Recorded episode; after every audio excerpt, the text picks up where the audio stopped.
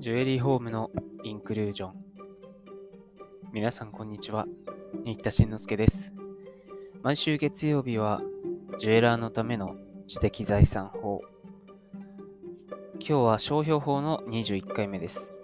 今日は商標登録無効審判という制度のお話をします。以前もお話ししたように、一応商標法、日本の商標法では審査官の審査という制度があるんですが、えー、その審査も必ずしも万全なものであるとは限りません。実際は登録要件を満たしていないのに、えー、スルーされて登録されてしまうということもあり得ます。そこで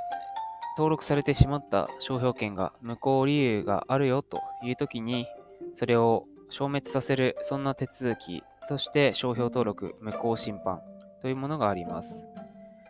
えー、商標法の条文で言うと46条に書いてあります。ちょっとだけ読んでみましょうかね。商標登録が次の各号のいずれかに該当するときは、その商標登録を無効にすることについて、審判を請求することができる。ちょっと以下省略します。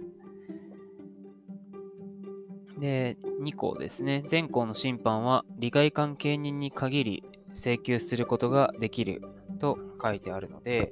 こっちの無効審判の請求ができるのは利害関係人のみということになります。登録されてしまう前のね、登録異議申し立てというのを以前話しましたが、そちらは誰でもえー、できるというお話をしましたが、こっちは登録された後なんでね、利害関係人だけがすることができます。えー、その無効の理由なんですが、先ほどちょっと飛ばした46条で一項覚悟に書いてある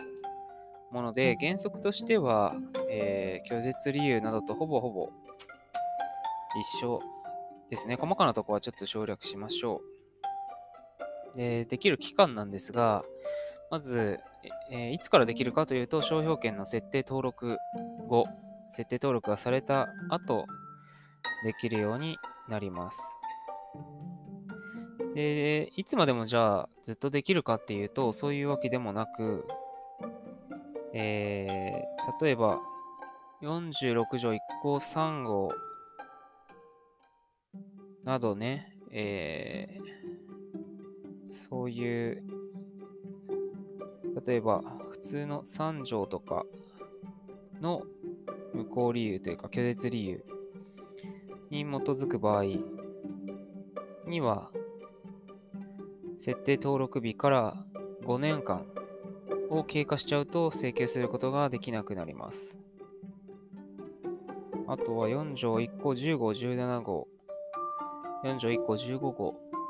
などの場合は除籍期間って言って、この5年を超えてしまうと請求ができなくなるんですね。一応まあ、そういう本当は向こうの理由あったかもしれないけど、ずっとそれを5年以上使い続けてたってことは、それによってね、投資してきた、まあ、広告費とか、そういうブランドの積み重ねがもうできちゃ、できて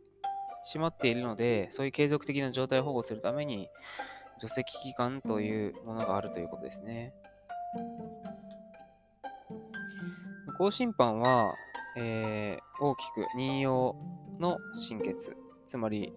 無効になる、無効審決ですね。それと請求不成立審決。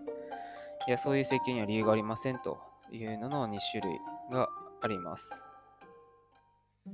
また同一の理由に基づいて再び審判を請求することはできませんという一時不再履行というものもあります。今回はえー、商標登録無効審判のお話をしました。ポイントとしては、利害関係人だけが請求することができるということと、えー、無効の理由は、ほぼほぼ拒絶理由と同じ。で無効審決が確定すると、商標権は初めからなかったものとみなされるというようなことですね。それではまた次回お耳にかかります。